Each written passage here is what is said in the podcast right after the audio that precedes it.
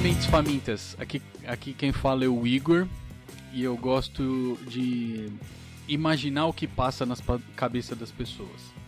Está começando mais um Fritando Coco. Fala pessoas, Pescone falando e eu amo cagar regra. Olá pessoas, aqui quem vos fala é o Léo e eu gosto de açaí. No episódio de hoje a gente vai falar sobre alguns aspectos da de como os participantes do Big Brother se comportam e tentar imaginar como seria se cada um de nós estivesse lá dentro. Eu sairia na primeira semana. Talvez com uma rejeição igual a, a, a da Carol ou maior. Eu acho que eu iria tentar não ir para os paredões pela indicação do líder, mas também eu não ia ser um puxa-saco igual a VTube tá sendo. É, eu, eu acho que evitar ao máximo ser indicado pelo líder é uma excelente estratégia. Já que a gente já começou falando de estratégia, eu gostaria de saber então qual seria a estratégia de vocês para tentar se manter no jogo até o final. Eu ia tentar combinar as coisas ao menos possível. Eu ia tentar jogar. Eu ia tentar ser eu mesmo, na medida do possível, né? Porque é uma das coisas que eu quero discutir também, que nada é como parece lá dentro. Cara, só se eu achasse realmente necessário pro jogo, eu combinaria votos. E você, pessoal? Ah, eu acho que eu. Minha estratégia seria permanecer o mais isento possível e me envolver o menos possível em, grupinhos. Por exemplo, igual a gente teve Gil e Sara, igual a gente tem Camila e João e blá blá blá, né? Esses grupinhos assim. Porque quando você isola numa casa com 20 pessoas e você só gosta de duas ou três, você se fudeu no jogo, entendeu? Porque o jogo não vai girar sempre em torno de vocês, né? Uhum. E eu acho que é o interessante, é o que a gente vê até com a Juliette, que é a, a mais famosinha agora, né? Que é isso de tipo, ah, eu falo com todo mundo. Logicamente eu tenho quem eu gosto, logicamente eu sou eu mesma, não combino voto e foda-se. Mas eu converso com todo mundo. Não, não, estou indisposta com nenhuma pessoa especificamente. Né? Sim. Eu acho que seria uma estratégia interessante. Mas eu me perderia nessa estratégia também, com certeza. Porque o que eu vejo de, de BBB, a estratégia é você colocar pessoas lá dentro que tem a personalidade conflitante com as outras, né? Sim, sim. Então, tipo assim, ah, ninguém sabia que o Arthur era um escroto machista. Ninguém sabia que ele era uma criança de 12 anos de idade que se alguém falar algo contra ele, ele vai sair mandando tomar no cu e tudo mais. Todo mundo sabia, entendeu? Ninguém sabia que o Lucas Penteado tinha problema com alcoolismo. Falar, ah, tá, o Boninho não sabia que ele tinha problema com alcoolismo. Entendeu? Ninguém sabia que a Lumena era militante chata pra cacete. Todo mundo sabia. e ela tá lá por isso, entendeu? Uhum. É, quando você fala o que sabia, é o pessoal que faz a seletiva, né? Para as pessoas entrarem lá. Isso, Bonin, Bonin e companhia. Sim. Então eles buscam essas personalidades que vão entrar em conflito. E eu acho que sempre tem um tema principal, tipo, o tema principal desse foi o racismo, né? Sim. Foi a questão branco, preto e tudo mais. Foi o tema principal. O tema principal da passada foi o machismo, né? E por aí nós vamos. Nós vamos de temas em temas. É, mas teve racismo também, né? No, no é, é, porque racismo eu acho que, que é o, o, que sempre tem, entendeu? Mas eu tô falando assim, o tema central mesmo, né? O central da passada foi o Adbala com, com os meninos lá, né? E falaram que ia dar em cima das meninas casadas e tudo mais, não sei se vocês lembram. Nossa. E essa foi a treta principal do BBB, o, o BBB inteiro, né? Saiu um por um dos meninos por conta disso. Só ficaram as mulheres. Tem isso. Então, é, não importa, acho que assim, a estratégia que você monta na sua cabeça antes de entrar lá, a partir do momento que você entra e começa a passar-se as semanas, você vai se sentindo acuado e pressionado e você acaba não conseguindo manter às vezes o personagem que você quer ou a estratégia também que você quer, porque o jogo ele é muito é, como é que se diz, é volúvel, né? Ele vai ele vai mudando a cada semana, né? Ele vai mudando até as os personagens principais também vai alternando durante as semanas. Uhum. É, porque porque o jogo depende de outras pessoas, né? E não tem nada mais variável do que as pessoas do que outras pessoas. Essa questão de, de não conseguir é, executar a sua estratégia, na verdade, eu acho que o que acontece é que às vezes dentro da casa você percebe que não vai funcionar a sua estratégia. Aí você tem que mudar de estratégia. Sim. Simples assim. E o mais importante que eu acho é você interagir. Interagir em tudo que está acontecendo. Uhum. Você tentar não ser planta. Mesmo que você queira é, não se envolver tanto para virar o foco, por exemplo, da votação, ou ser o odiado, né, você tem que arriscar e se envolver. Tá sempre ali, vendo o que tá acontecendo, intermediando as coisas, ou tentando ouvir os dois lados, que é mais ou menos o que a, o que a Juliette e o que a Camila fazem também. Que é sempre tentar ouvir todo mundo e, estar tá ali no meio das coisas, né? Uhum. Não ficar isento. Mas eu acho. Acho que embora a primeira semana seja muita sorte, né, envolvida de não cair no paredão, eu acho que ser uma plantinha, tipo, até um mês de programa tem seu objetivo, entendeu? Porque você tá ali, passa despercebido, não tá nenhuma treta, ninguém tá mal com você, você tá, você tá ali, entendeu? Uhum. E depois você começa a se mostrar, que, foi, que eu acho que foi estratégia clara do João, da Camila também, um tempo, né? Que foi tipo, ah, eu preciso passar da primeira semana para conseguir provar a, a que eu vim, né? Qual foi meu propósito vindo para cá.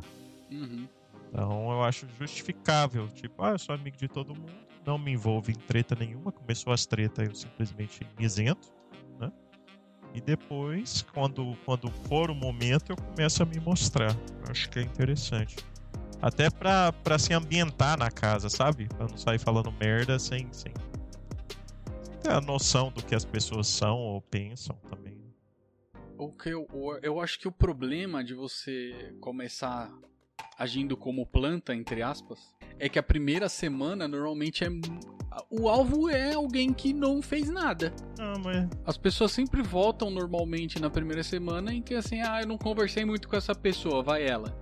Não, mas é, tem uma diferença grande entre você ser uma planta, no sentido que eu falei, tipo, não se envolver em polêmicas, não to tomar partidos ah, e fazer grupos, entendeu? Entendi. Deixa isso para depois, mas logicamente você vai conversar com todo mundo, você vai, tipo, eu sou, sou, sou de todo mundo. Você tem que falar com todos para ninguém ver você como opção de voto por questão de, de afinidade, né? Que é o que se fala. Aham. Uhum. É, faz sentido. É, a gente sabe que o, o que é um, um, risco muito grande você entrar em qualquer reality show.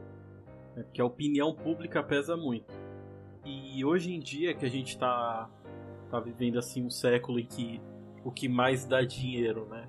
É a internet, né? é você ter muitos seguidores, isso pesa demais. Inclusive se você já tiver uma carreira fora e entrar, você pode acabar perdendo tudo, dependendo do que o público achar do que você está fazendo. Uhum. Ou se você também não tiver, né, não tiver muitos seguidores, não for tão conhecido, você entra e acaba se tornando conhecido. Né? Mesmo você não ganhando o programa, como no caso a gente tem exemplos da Sabrina Sato, da Grazi Massafera, que elas ficaram em segundo lugar.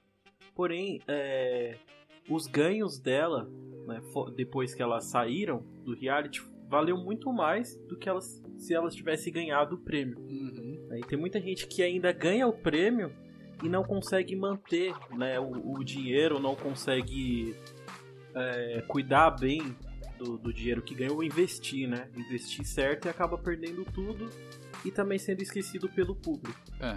Falando nisso, falando em Sabrina Sato, vocês acham que a Thaís foi uma tentativa da seleção de, de, de trazer uma nova Sabrina Sato aí? Eu acho que não, porque eu acho que além da dessa questão não é boba, mas infantil, de tipo ingênua, né? Uhum. Que, que é o que a Sabrina Sato tinha. É, tem a questão dela, dela trazer, mesmo assim, dela ser muito engraçada, entendeu? Dela trazer o lado cômico demais. E eu, na minha visão, pelo menos, né, a Thaís, para mim, simplesmente é boboca é só ingênua mesmo, né? É, tipo, só. Você ah, vai trocar uma palavra com a menina, é tipo assim, ai, tipo. Você é, saca, né? Ah, tipo, entendeu? Não, não faz nada, não fede, não cheira, não faz bosta nenhuma na casa, né? É, não desenvolve, né? Acho que a, a Thaís tá lá muito mais por questão de beleza corporal e tudo mais, que sempre tem que ter a mina para ficar de biquíni lá, né? Uhum. Do que por, por ser legal ou por parecer ingênua e tudo mais. Então, é no, na seleção, né, quando passa aquele comercial lá do, das pessoas que vão entrar, ela passou uma outra visão do que ela faria lá dentro. Ela falou que era uma pessoa que gostava muito de treta, né, que gosta de causar, que não gosta de levar nada para casa, que resolve ali na hora. Então ela passou uma outra visão para o público. Né? E conforme foi passando as semanas lá dentro, né, deu-se a perceber que ela não é nada disso. E que ela é uma pessoa que não consegue dialogar, não consegue formular frases com completas. Né? Quando tem jogos da discórdia ou algum alguma briga relacionada a ela, ela simplesmente deixa quieto, não quer correr atrás e, e fala pouco e repete muitas palavras, né? Uhum. Isso acabou deixando o público, como posso dizer, é, tirou o ânimo, né, referente à personagem. E ela só tá lá até agora porque tinha outras pessoas que tinham prioridade para sair antes dela.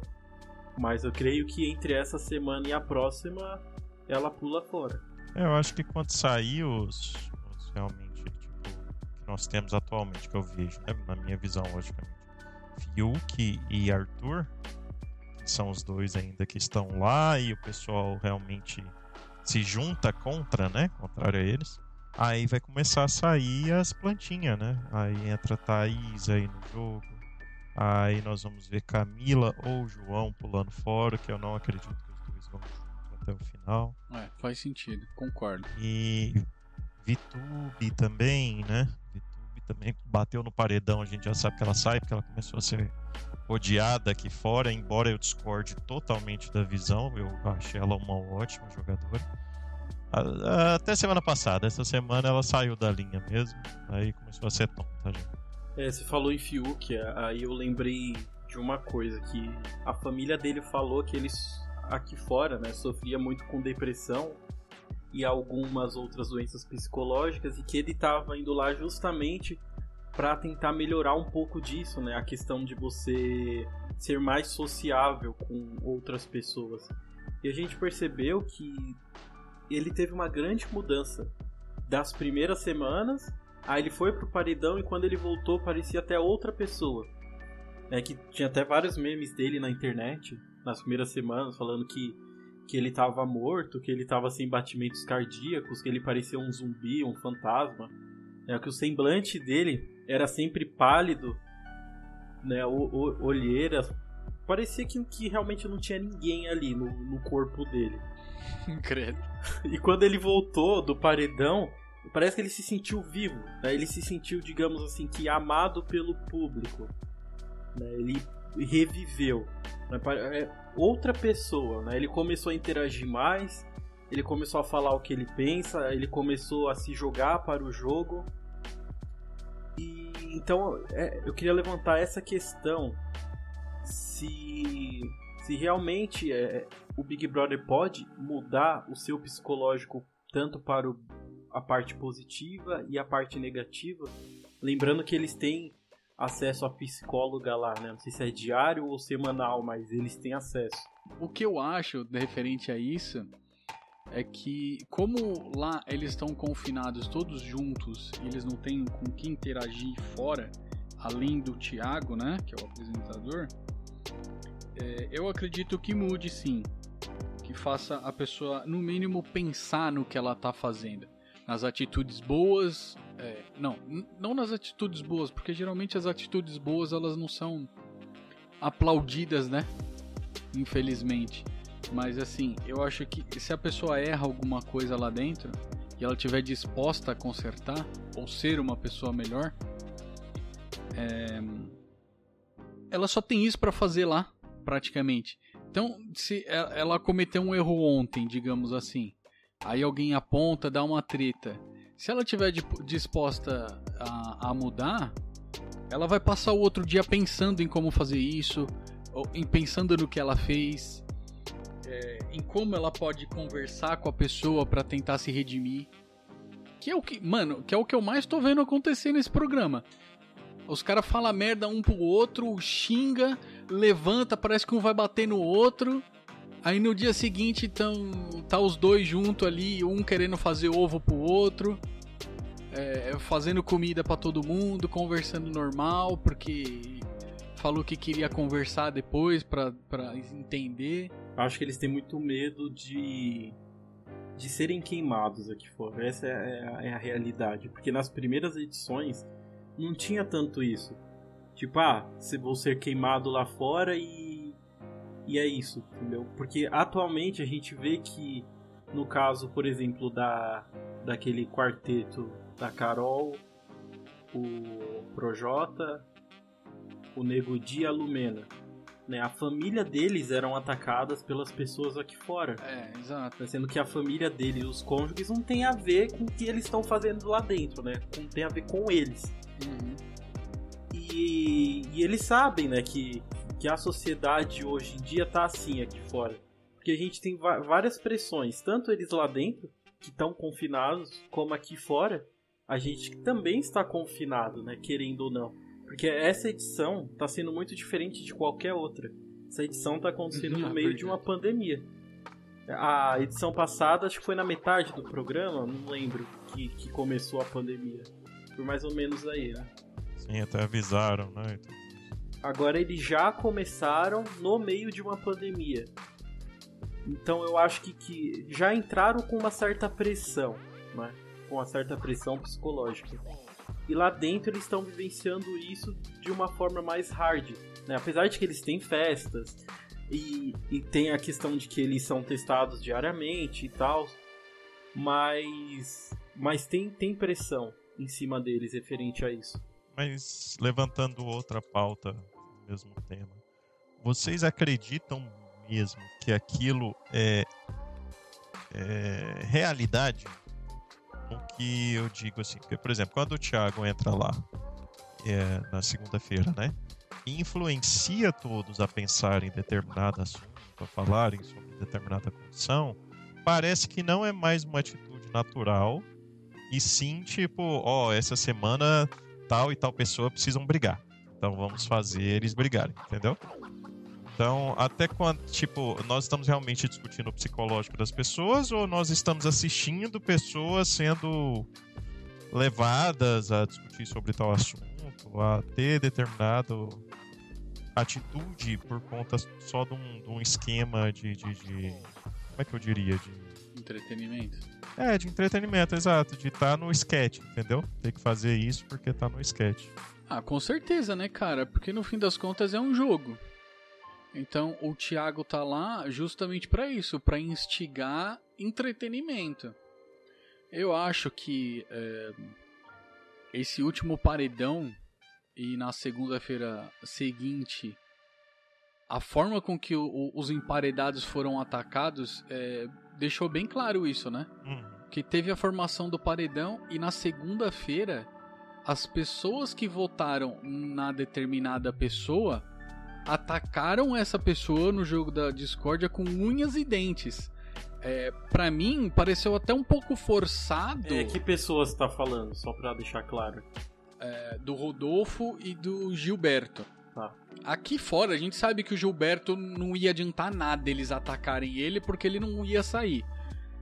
É, mas é, Lá dentro, eles imaginaram que se eles fizessem isso, poderia convencer o público a, a, a, a tirar a pessoa em quem eles estão massacrando no jogo da Discord. Para mim ficou bem evidente isso, cara, porque não teve uma ou outra pessoa que são geralmente as pessoas que, não, que parece que, que queimar voto, que não, não vota na pessoa correta, né? É, durante o, o domingo eles é, é, atacaram outras pessoas, né? Mas a grande, o grande massacre foi entre os dois, foi no Rodolfo e no Gilberto. Então, é, respondendo à pergunta do Pescone, na minha opinião, eles são como se fossem objetos de pesquisa, sabe? Você é, coloca um número de pessoas dentro de uma casa e você vai controlar as ações dela. Eu não digo que o jogo em si ele é combinado com os participantes, né? Tipo, ó, você vai entrar na casa e você vai fazer isso, isso e isso. Não. Uhum. É, o que eu acho é que a, a produção do programa controla, tipo, o jeito que eles querem que o programa leve as coisas, entendeu? Sim. Por exemplo, igual. Mesmo através da edição, né? Isso. Igual o Pescone falou do, do jogo da Discord. Que, que obrigam eles a interagirem. Por exemplo, o foco da semana é, é a Sara e o Rodolfo, né? Aí eles vão fazer um jogo né, com que os dois interajam de uma forma diretamente para ver uma certa discussão. Porque o que eles querem é audiência. E o que ganha audiência é a discussão. É o que fica na boca do povo, que sai na internet, tudo é quando tem uma discussão. E isso chama a atenção do povo. Eu queria dar uma analogia com o Big Brother, com algo que acontecia antigamente, que era aquelas brigas que tinha. Aquela briga na luta que tinha no Coliseu. Em que duas pessoas ficavam ali no Coliseu lutando uma com a outra e o público ficava em volta deles, né? Torcendo um para o outro ali e só vendo os dois ali brigarem entre si. É mais ou menos isso que acontece. O que o povo gosta é de briga e de treta. Isso que atrai a atenção das pessoas. Exato. Pega, só pegar como exemplo as novelas, né? Sempre assim, não tem novela que é. acontece tudo bonitinho. Sempre tem uma vilã, sempre tem que ter treta. Eu acho que tanto na novela quanto no BBB, eu acho que o BBB é uma grande novela, é, eu acho que a, as emoções são muito exacerbadas. E por quê? Porque, por exemplo, antes deles entrarem ali, é, ainda mais esse ano, nós estamos no meio de uma pandemia, o isolamento já é uma regra. É, eles ficaram longe de suas famílias e tudo mais por mais de 15 dias para depois entrarem no BBB, certo? Exato. Então, quando a pessoa entra ali, ela já está com um psicológico tão abalado que não dá para falar que aquilo é ela mesmo. Mas é ela ampliada, tipo, 500 vezes, entendeu? Uhum. É ela num limite máximo, assim. Pensa você, se você tivesse sei lá, dois meses preso sobre tortura, quais seriam suas reações posteriores a isso? Tortura foi só um extremo, tá? Sim. Mas, tipo, você continuaria sendo você, mas suas reações seriam extrapoladas a um nível é, sobre-humano mesmo, né? Uhum. E eu acho que é o que acontece ali. E até, às vezes, fico com dó das pessoas de estarem numa situação dessa por dinheiro, entende? Que chega no nível que você realmente tem dó só. Igual a Pouca falou: Ah, eu quero sair, eu tô doida pra sair. Me põe no paredão, ela falou pro Caio, né? Aí o Caio virou pra ela e falou: falou Olha, eu não posso fazer isso, eu não vou fazer isso. Aí ela: Não, mas pelo amor de Deus, me põe no paredão e chora e tudo mais, entende? Que a pessoa tá num limite tão grande que, que tipo, ela não vê mais saída. Então é, é como se fosse uma tortura, realmente, sabe? E nesse. E, e, você pensa que todo mundo tá ali do mesmo jeito. E aí qualquer coisinha, qualquer coisinha, o garfo, qualquer, qualquer merda que acontece já é um fato extraordinário, entendeu? Sim. Cara, é que já às vezes. Às vezes já é difícil você conviver com a família. Imagina você conviver com 20 pessoas que você não conhece. É bem complicado. Mas, mas tem isso também, cara. Eu acho que é, o programa, a casa, como você não tem contato com o fora, tudo. A única coisa que você tem para fazer é o que tem lá dentro. Então qualquer atitude que você abomine de alguma forma, mesmo que fora do programa é, seja boba e você releve, lá dentro pode ser o estopim para alguma coisa pode ser o estupim para um, é, um surto de raiva, né? É, a gente vê o, o, Gil como exemplo, né?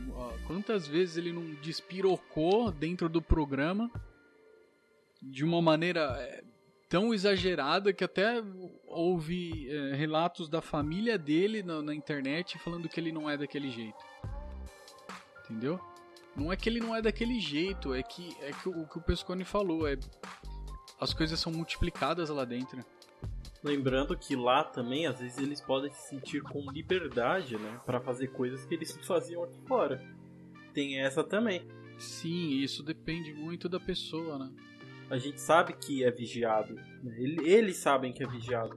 Mas você não fica o tempo todo lembrando, eu estou sendo vigiado. Pensando nisso, exato. Uhum. E uma pergunta que eu tenho para fazer para vocês é que você, vocês acham que é, é, certo né, as pessoas falarem, vou pegar como exemplo da, da Carol, falar, ah, ela era daquele jeito porque lá é um jogo, né? Ela não é assim aqui fora. Né? Tipo, que, que as pessoas hatearam muito ela por causa das atitudes dela lá dentro.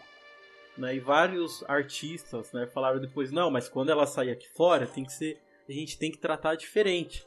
Porque lá dentro é um jogo e ela não é aquilo que ela estava demonstrando lá. Então minha pergunta é essa. Lá dentro, quando você está sob pressão, que você acaba, sei lá, tipo, surtando, você é aquilo realmente aqui fora ou é realmente um personagem e aquilo que você é lá dentro você não é aqui fora? Cara, na minha opinião, é, a pessoa pode até entrar como um personagem lá dentro. Mas eu não acho que seja sustentável até o final do programa. Entendeu? Então, na minha opinião, Carol com K é aquilo lá mesmo, cara. É aquilo lá mesmo. Talvez não tão ruim quanto foi. E é até o, o que eu falo que eu sairia na primeira semana que eu tenho uma questão com cinismo, com ironia muito grande, sabe? E por muitas vezes aqui fora eu sou terrivelmente mal interpretado por conta disso. Então lá dentro eu acho que eu não duraria uma semana.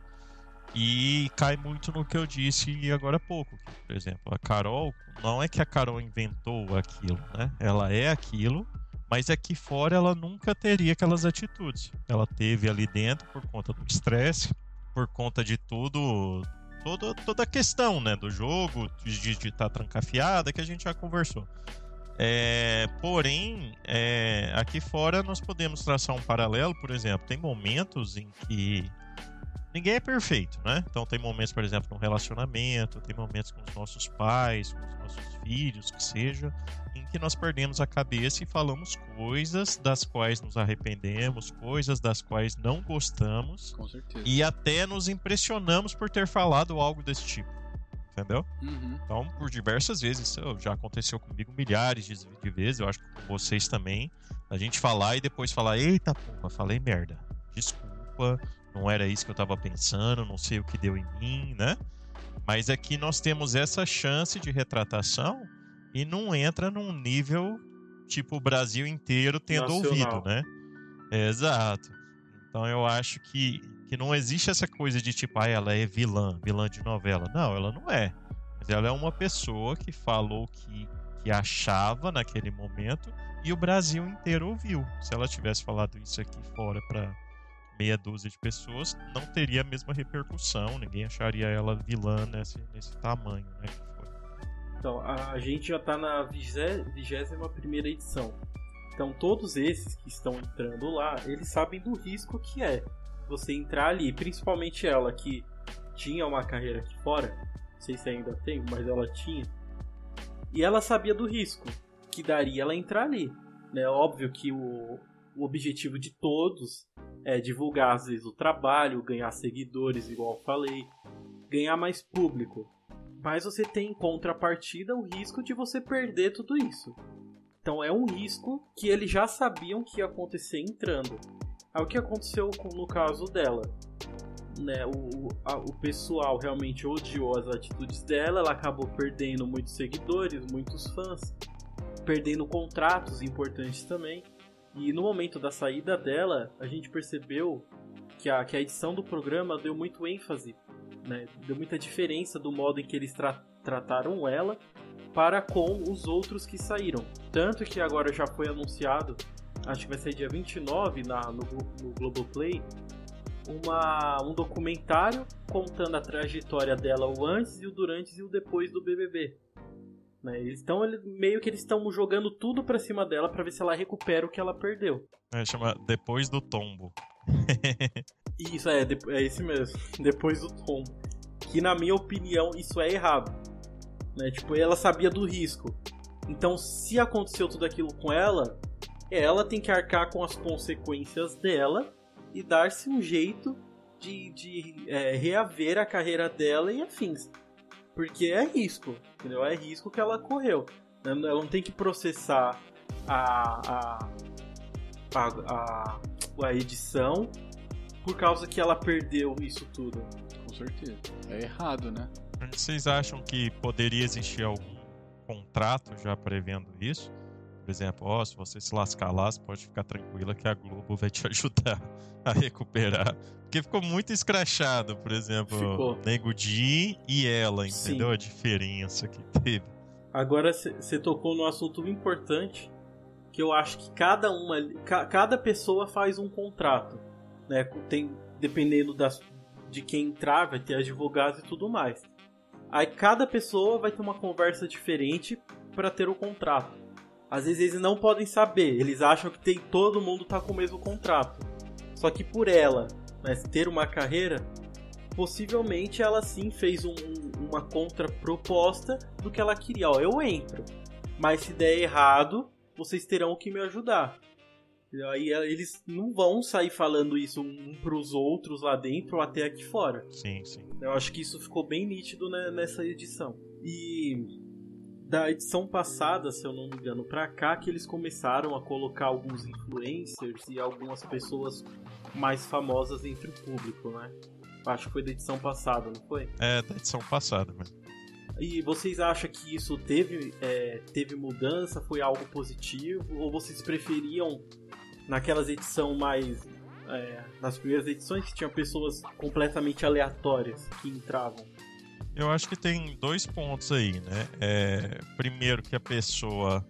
Eu acho que os artistas já têm essa questão de, de ser mais desinibido, entendeu? Então acaba que o começo do jogo já fica legal de se ver, entende? Porém, tem aquela questão do cara já tá com esse nessa nessa edição, né? De já tá com medo tão grande que aí ele inventa um personagem e não consegue manter o personagem, né? Eu acho que foi o que aconteceu até com a Carla. De, de tipo, não tinha como ela ser daquele jeito. Então ela não conseguiu manter o que ela pretendia. Você pode ver que quando ela foi pro, pro quarto lá, paredão falso, né? Ela falou: quando eu voltar, vocês vão ver, não sei lá o quê. Por que, que ela falou aquilo? Porque ela sabia que era o que o público queria ouvir. Entendeu? Sim. Ela sabia que era aquilo que o público queria, que ela voltasse tocando o terror. Aí ela conseguiu fazer alguma coisa daquilo? Não. Não. Por quê? Porque conseguiu manter o personagem. Então tem esse lado, tipo, o artista, ele já tá tão acostumado a interpretar, né? Que ele pode entrar e, e se tornar um personagem, acabar não sendo ele mesmo. Porém, eu acho interessante por essa questão do cara já ser desinibido, o cara levanta o astral da casa e, tipo, ele sabe que ele tá lá para fazer amiga, então ele já chega conversando com todo mundo e pá.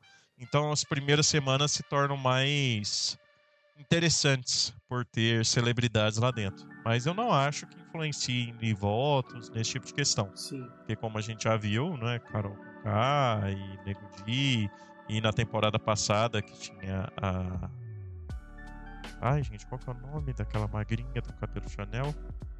Tinha. Manu? É isso, Manu Gavassi, tinha a Rafa Kalimann, né?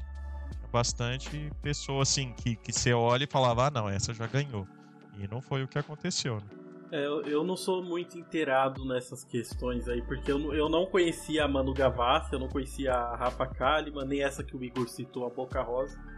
E dessa edição de famoso, entre aspas, eu só conhecia a Carol, eu não conhecia o Projota, eu, eu sabia que tinha uma pessoa.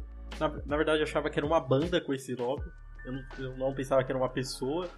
Nego Di também eu nunca nem vi na minha vida. É, o Nego Di era, era quase pipoca, o Nego Di. É, a VTube é, eu também conhecia, mas é, eu não conhecia tanto esses famosos assim que entraram lá. Mas é outra questão que eu quero trazer, pelo fato deles serem famosos, a gente sabe que o objetivo do Big Brother é um. É você ganhar um milhão e meio. Sim. E quando, quando você chama pessoas que de certa forma não são ricas, né? Que, que nunca tiveram algo assim, tipo, tanto dinheiro na vida, você meio que instiga a pessoa a jogar mais. Né, a se jogar mais também no jogo. Uhum. E vocês não acham que você chamando pessoas que já têm dinheiro, né, tem uma vida, uma situação financeira estável, por exemplo, digamos, Projota, vai, digamos que ele tem uma vida aqui instável aqui fora, né, carreira, dinheiro e tudo mais. Ele pode simplesmente falar, ah, tipo, esse prêmio não me interessa, então, tipo, indiferente para mim se eu ganhar ou não. Sim. Isso não, prejudica um pouco o, o jogo? Prejudica e também pode ajudar, né? Porque ele estando lá com, essa, com esse pensamento, eu acho que movimenta mais a casa. E... Mas concordo com você também no ponto de que ele seria. Ele, ele não, não poderia não colaborar com o jogo. Igual a gente teve, por exemplo, o Babu. Embora o Babu não tivesse uma condição financeira tão boa, porque a gente sabe que educação financeira ele nunca teve, né? E mas, por exemplo, toda prova que tinha, seja de resistência ou seja lá o que fosse, o Babu tava andando, tava passeando pela prova, entendeu? E, e, simplesmente não tava. Não sei se por questão do dinheiro, não sei se por questão de simplesmente não conseguir participar, né? Pelo peso ou por alguma coisa assim. Mas era uma pessoa que realmente não. Tá, você via que não tinha aquele empenho. Do tipo da Juliette, por exemplo, que ficou brava porque esqueci quem que era a dupla dela naquela prova que ela estava no carrinho. A pouca, né, teve que sair. Ela ficou putaça. Ela falou: a prova era minha, eu precisava, eu queria, não sei lá o que, entendeu? É, eu não acho que ela ficou brava, não. Ela ficou extremamente decepcionada, mas brava eu acho que não. Mas vocês acham que é justo uma pessoa que tem uma condição financeira melhor competindo com quem não tem uma condição financeira estável? Vocês acham que, seria, que é justo isso? Cara, em qualquer em qualquer jogo se dá bem quem tá mais preparado. Não importa, pode ser atleta olímpico, vai ganhar aquele que treinou mais. Normalmente, entendeu? E num jogo desse que depende mais do público, eu acho, eu acho que o público tem a tendência a dar o prêmio para quem merece mais. Então, nesse sentido, eu acho que a desvantagem é mais dos influencers do que das pessoas comuns. Sim. É, puxando o gancho da, dessa palavra que eu usei, é, justiça. Há um tempo atrás eu vi um vídeo de era, era foi acho que foi no Instagram mesmo. Uma, uma menina gravando um vídeo lá falando do Big Brother e tal, que, que ela queria muito entrar e quando ela afasta assim a câmera, ela está na cadeira de rodas. Aí ela fala que não acha justo, que ela não acha certo ela ser excluída e não poder participar do game por, simplesmente pelo fato dela estar na cadeira de rodas. Aí nos comentários desse vídeo dela tinha várias, vários debates referente a isso, que o, o Big Brother é um programa, né, que é feito que ele não foi feito, né, ele não tem adaptações para pessoas com deficiências participar. E em contrapartida tinha pessoas falando que todo mundo tinha que ter direito a participar, sendo uma pessoa com deficiência ou não, né? Porque são pessoas também normais e que querem fazer parte do jogo. Aí eu queria saber a opinião de vocês. Eu acho que as pessoas deficientes de, deveriam poder é, participar sim. Só que o jogo tem que estar tá totalmente adaptado para ela, né? Discordo. Por quê? Porque se a gente pegar, por exemplo, o Caio. O Caio era uma pessoa, né? É corpo até meio que meio que atlético e tudo mais, e ele se machucou, né? Ele se machucou durante uma prova, então pode-se dizer meio que culpa do BBB ele ter se machucado. Aí teriam que reformular todas as provas porque o Caio estava machucado? Não, não falei isso, cara. Eu falei que o jogo teria que ser adaptado para colocar para suportar uma pessoa nessas condições. Nesse caso, eu acho que foi completamente justo. Eles já tinham as brincadeiras que iam acontecer pelo programa. Se ele se machucou e ele quer ficar, se ele não puder participar, azar dele. Mas eu acho que é. Mas dê um exemplo. É a mesma questão, por exemplo, se a gente. Ah, desculpa, pode falar, eu falo muito. Não, falar para ele dar um exemplo de uma adaptação que pode ser feita lá, então, para incluir pessoas, digamos, com deficiência é, é de cadeira de rodas, né? Com uma pessoa paraplégica. Ah, cara, não é nem de, não, não é nem questão de jogo, cara. Para você ir pro quarto do líder, tem dois degraus. Tem que ter uma rampa ali. Se for para uma pessoa cadeirante, certo? Tem um dos quartos que tem um lance de escada para você subir. Já tá errado também. Uhum, sim. E essa, essa que é a questão. Não, não é só de jogo. Que as pessoas às vezes pode até incluir um cadeirante na, na, na brincadeira e e sei lá, e assim, e as provas não ser adaptadas, mas ela vai ter que concordar que algumas provas ela não vai participar. Não é adaptado, é, não, não é, não é essa palavra, mas, mas a prova não é adaptada. Agora, é, é, tentando explicar um pouquinho melhor o que eu falei, é, se o programa começar com um, um, incluindo um, um portador de deficiência, um cadeirante, por exemplo, ele ele obrigatoriamente tem que ter todas essas adaptações. Porque você não vai colocar uma pessoa nessas condições lá e ela não poder fazer um monte de coisa. Porque aí não vai ser justo o programa. Aí tudo bem. Aí eu acho que não vai ser justo. Se as provas não forem adaptadas para ela. Agora, o que aconteceu com o Caio é uma situação que na verdade não era para ter acontecido. Ele se machucou porque pode acontecer. Tanto que é, não é para acontecer, mas eles estão prevenidos para isso, tanto que ele recebeu todo o atendimento que precisou lá dentro, certo? Mas é, é isso que eu falo, porque, por exemplo, é, o Caio mesmo, quando ele precisou fazer o raio-x, né? Mostraram lá, colocaram, tamparam o olho dele, não sei lá o que, bababá, entendeu? Uhum. E uma pessoa com uma deficiência precisaria de uma assistência, não estou falando que ela não tem sua independência, não estou falando que acho que ela não deva participar mas ela precisaria de uma assistência maior. Se há de convir comigo, há de concordar comigo. Uhum. Por exemplo, questão de banheiro, questão de banho, né? Uhum. Tudo mais. Então ela precisaria de uma assistência maior lá dentro. Então, é, modificaria essa dinâmica. E, e, eu fico pensando se não é igual, por exemplo, uma pessoa que vê é, um jogo de basquete e aí é cadeirante e fala, ah, por que, que eu não posso jogar basquete pessoa, com as pessoas normais, eu tô fazendo entre aspas aqui também, entendeu? Uhum. Com as pessoas assim que estão fisicamente bem, né? Por que, que você não pode? Sim. Porque você não daria conta naquelas condições. Então o que, que nós temos? Nós temos basquete para cadeirantes, entendeu? Uhum. Ah, por que, que eu não posso apostar corrida com o Zamboid? Porque, porque você não daria conta nessa condição. Então nós temos para Olimpíadas, entendeu? Não estou falando, ah, mas é assim você está segregando. Eu não estou segregando. Eu estou simplesmente falando que tem coisas que eu não consigo fazer e eu tenho ciência disso. Tipo, ah, por que, que eu não posso fazer? Eu não posso fazer porque eu não posso, porque não é inerente a mim fazer isso, entendeu? Uhum. É, eu até. Então até... eu não acho correto, por exemplo, ah, então se teria um cadeirante, todas as provas seriam de sorte. Eu não acho certo, entendeu? Porque aí deixa de ser Big Brother, não é mais Big Brother. Entende? Uhum. Aí fala, ah, é uma prova de resistência, vocês têm que ficar dançando. Como é que o cadeirante ficaria dançando naquela prova lá? Sim. Não tem, não tem como. Não tem, não é, não tem essa visão. O programa inicialmente não foi feito, né, para pessoas exato, especiais. Exato. Exatamente isso. Eu entendo perfeitamente. isso seria justo, né? Entendo a questão deles quererem participar, entendo que eles ficaram assistindo mais de 20 anos de casa como todo mundo, né? E tem essa questão de querer participar e tudo mais. Mas nós também temos que saber entender nossas limitações. Sejamos nós é, é, com todas as funções corporais ou não, entendeu? Uhum. Eu não vou pegar o meu carro e começar a fazer drift. Embora eu ame drift, eu acho lindo, maravilhoso. Mas primeiro que eu não tenho dinheiro para fazer isso e segundo que eu não tenho habilidade. Então é questão realmente de, de uma limitação minha. Seria uma limitação do meu corpo, né? Para isso.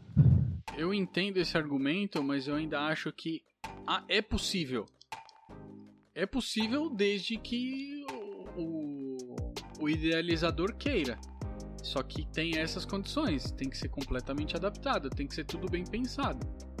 Entendeu? É, porque eu acho que o, o BBB, se nós vamos pegar, por exemplo, a prova do PicPay, que tinha que passar pelo labirinto e achar o cartão. Sim. Então, beleza, já não daria. A prova que o Caio se machucou também não daria. A prova da dança também não daria, entendeu? Qualquer prova de resistência não seria uma resistência correta, uma resistência igual- igualitária, né? Eu não sei se vocês perceberam, mas eu acho que tinha um acordo entre eles ou um próprio senso comum da casa que durante o momento em que o Caio e o Arthur estavam machucados, eles não poderiam ganhar o monstro. Tanto que quando o Caio tirou o negócio lá do pé dele, a tala, sei uhum. que era, aí o Thiago falou: ah, a partir de agora então ele já pode pegar o monstro, né? Ele já já tá, ele já está bem. É. Eu acho que tinha algo que falaram pra eles, um próprio senso comum mesmo das pessoas da casa e não dar o monstro pro, pro Caio. Sim, exato. É. Eu não acho que ficaria justo uma pessoa deficiente competir com, com, contra outras pessoas que não têm algum tipo de deficiência. Mesmo você adaptando a, as provas, eu, eu, acho que não seria justo. Sim, eu concordo. Dá para fazer, mas aí fica, aí tem que ser a critério do, do, do, da própria pessoa, né? Você quer competir, você vai competir nessas condições, entendeu? Sim. Eu tenho uma pergunta justamente para finalizar. Vocês acham que aguentariam ficar é, confinados na casa? Bom, pelo prêmio, pelo prêmio, eu acho que eu aguentaria. E referente ao meu psicológico, eu me conhecendo, eu acho que eu ia conseguir sim é, me manter estável. Né? Eu ia saber lidar com, com as outras pessoas da casa. Eu, eu me considero uma pessoa totalmente paciente em diversos é, aspectos, né? em diversos tipos de conversa, em, em, uhum. ocasiões. Eu acho que eu consegui lidar bem com, com o jogo, né? que eu consegui levar até o, até o meu máximo, né? E já aproveitando o gancho também da sua pergunta, eu iria tentar fazer aliados, né? no máximo de duas a três pessoas, porque a final fica entre quatro e três ali na última semana. Uhum para tentar levar essas pessoas comigo até o, até o final, porque fazer aliados é importante, né? Porque você ganha imunização, você sabe que você não vai ser indicado caso um deles seja o líder. Eu acho que eu sairia na primeira semana, mas pensando que não teria paredão, eu acho que eu aguentaria, mas as pessoas não me aguentariam. Porque eu sou pouco, pouco muito narcisista. E minha opinião tem que ser levada em consideração e muitas vezes isso é ruim, né? Porque as outras pessoas têm opiniões diferentes da minha. E eu tenho muita impaciência com pessoas que eu considero, na minha visão, estúpidas. Por exemplo, Thaís, VTube e por aí vai, entendeu? Então eu tretaria com alguém, com o Arthur mesmo, o Arthur e ele sairia na porrada no segundo dia e pronto, acabou. Eu já, já estaria eliminado. Então, assim, eu acho que nem com prêmio eu consideraria ser outra pessoa, porque eu não conseguiria manter o personagem, igual o Igor falou. Eu manteria por uma semana no máximo. Depois já daria treta mas você acha que você não conseguiria pelo, pelo fato das pessoas da casa ou das pessoas fora da casa? Não, eu não conseguiria pelo fato das pessoas da casa. sou tre tremendamente antissocial. Pensando das pessoas fora da casa, digamos que o seu comportamento seja entendido pelas pessoas de fora da casa ou simplesmente ela gostem do, do que você está causando lá. E você, pelo público aqui fora, você vai ficando. Então a pergunta é: se você for ficando, você aguentaria levar até o final esse programa? Ah, tranquilo e calmo. Se eu pudesse eu mesmo xingar quem eu quero xingar e, tipo, falar o que eu acho que é verdade e tudo, eu ficaria lá seis meses sem problema nenhum. A principal questão lá dentro, né, é além de você lidar com as pessoas que estão ali e ter um espaço limitado, você tem a questão, né, de você não poder ver né, as pessoas aqui de fora, né, às vezes quem, quem é casado, tem filhos, famílias e afins, né, você não poder ter esse contato com as pessoas aqui de fora e, como eu disse, espaço limitado, você não pode sair de lá, né? Isso não te atrapalharia você chegar até o final? Eu, eu acho que não, embora eu tenha família, ame minha família, ame meu trabalho, eu acho que aí entra muito na questão do prêmio, entendeu? Se eu soubesse que aquilo iria impactar a minha vida tremendamente, como seria o caso de um milhão e meio, eu aguentaria ali o tempo que fosse necessário. Mas, utopicamente falando, sem essa questão de eu poder sair e tudo mais, porque aí eu acho que eu seria eliminado na primeira semana. Mas por mim, pelo meu psicológico e tudo mais, eu acho que não. Acho que eu tretaria com todo mundo, xingaria todo mundo, mas continuaria lá de boa, isolado comendo minha comida, tranquilinho. três meses de boa. Você, Igor? Cara, eu acho que eu aguentaria, sim. Eu acho que até pra motivos de entretenimento, eu já pensei em algumas estratégias que eu. que eu. é, colocaria em execução lá que talvez o público gostaria. Por exemplo, vai, se eu pego um líder, por exemplo, é, e alguém vem me perguntar em quem eu vou votar, eu ia falar uma pessoa aleatória, assim, sabe? Inventar uma justificativa só pra deixar os caras com a pulga atrás na orelha, sabe? E uma coisa que eu pensei também, eu, eu acho, eu ia tentar falar com o público. Não sei se pode fazer isso, mas sabe, tipo assim. Ah, a- a- tipo assim, não tem ninguém por perto, eu tô tranquila, vai. Aí eu ia começar a falar comigo mesmo, tentando maquinar alguma estratégia pra, pra fazer alguma coisa pra movimentar o jogo, sabe? De- nesse sentido mesmo, de tipo, Sim. tentar é, deixar as pessoas, os integrantes com a pulga atrás da orelha, sabe? E surpreender no final, sabe? No- no- na, na semana em questão. Eu não sei. Eu acho interessante, né? Porque fala, não, eu vou votar em fulano. Aí todo mundo, eita porra. Aí chega lá, vota no outro. É. Sim, seria interessante. Aí ele vai lá e espalha pro. Ah, ele falou que vai votar em não sei quem. Aí. aí outro vai lá e fala: Não, ele falou pra mim que ia votar em não sei quem. Eu, eu, eu ia gostar de você no BBB. Eu, eu votaria pra você ficar. Eu sou uma pessoa muito tranquila em questão assim a, a lidar com outras pessoas. E eu acho até que dentro do programa eu seria mais tranquilo ainda por não conhecer as pessoas direito. Sabe? Tipo assim, eu quando eu não conheço a pessoa, ela me faz algum mal ou faz. é, Ou sei lá, fala uma coisa que eu não gostei, mano. Eu simplesmente não tô nem aí. Eu, eu, se, eu, se eu ficar muito pistola na hora, eu brigo e não tô nem aí depois. Porque afinal de contas, mano, se eu sair na outra semana ou ela sair na outra semana, a gente não vai se ver mais. Mas eu não sou desses de ficar. Nunca mais vai ter convite. É, então, eu não sou desses de ficar é, com rancor de, de- desse tipo de coisa, assim, sabe? De coisas minimalistas. Eu acho que eu conseguiria, sim. Eu não acho que eu venceria, talvez não. Mas eu acho que eu iria. Eu iria longe, sim. Interessante. Aí, ó. Ano que vem, inscrições abertas aí. Igor. Não, eu não, eu não, eu não teria coragem, não. De, de me Ah, inscrever, mas- não, mas. Como assim? Vamos nós três. Imagina. Ó, se nós três irmos, a gente finge Vamos- que não vamos se nós conhece, três, tá? favor. Nós se encontramos. Cada um fica em um grupo diferente. Fechou, fechou, fechou. Que- Não que nem, que nem o Projota e a Carol, né? Que se conheciam, já tinha música junto e tal. Não, não, aí foi, foi muito na cara. A estratégia é ficar, cada um fica em um grupo diferente e não fazer eles votarem em nós. Aí Manda final, bilhetinho um pro outro. É, Fala, não, não, vota nesse não, pô, vota no outro, vamos no outro. Beleza. Então, pra finalizar mesmo, gente, vocês têm alguma sugestão de, de livro, vídeo relacionado, alguma coisa assim? Ou alguma coisa que vocês viram essa semana e acham legal? Cara, com relação a BBB, eu sempre gostei muito de show de Truman. Sei que é velho, que é antigo, né? nossa, é, é muito bom. Mas se alguém ainda não assistiu, assista. Porque é exatamente isso. É tipo, você não. Não é uma manipulação, mas você tende a a questão, a discussão para algum lado, que é o que o pessoal faz.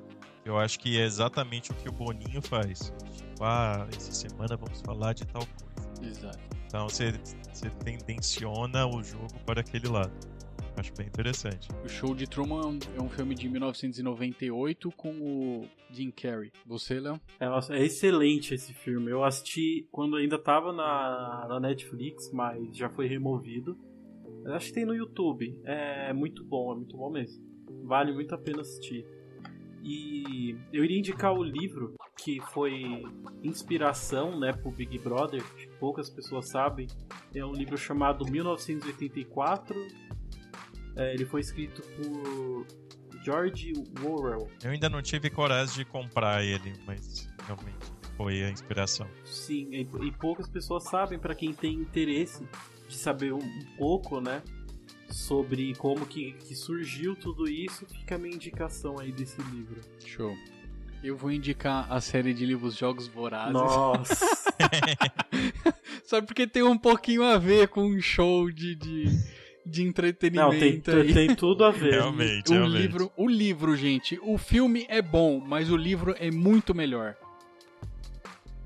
E se vocês lerem, preparem-se para sentir muita raiva da Katniss. Tem tudo a ver com, com reality, o Jogos Vorazes. É, a diferença é, é que lá Tem mesmo. né, você pode se ter uma agressão física, né? Essa é a diferença. No Big Brother é agressão psicológica. Sim, exato. Não, mas e. E, e o objetivo é um só, cara. Você não pode co- confiar em quase ninguém porque você tem que ganhar. E só ganha um. Só ganha um. No caso de Jogos Vorazes, você tem que ganhar. Ou é vida ou morte. Ficam aí então as indicações. Exato. É, chegamos ao final de mais um episódio. É, se, gostou, se gostarem do programa, compartilhem. Deem like. Eu não sei se dá pra dar like no podcast ainda, mas Se não gostar, compartilha e fala: olha que merda, assiste essa bosta aqui pra você. é. Compartilha assim mesmo. Olha esses trouxa falando aqui. E a gente vai abrir algum canal pra possibilitar perguntas, né? Pra quem Sim. tiver perguntas, É, vamos. pra gente poder, né, interagir melhor com o público. Sim, vamos, vamos trabalhar nisso aí também. E é isso aí.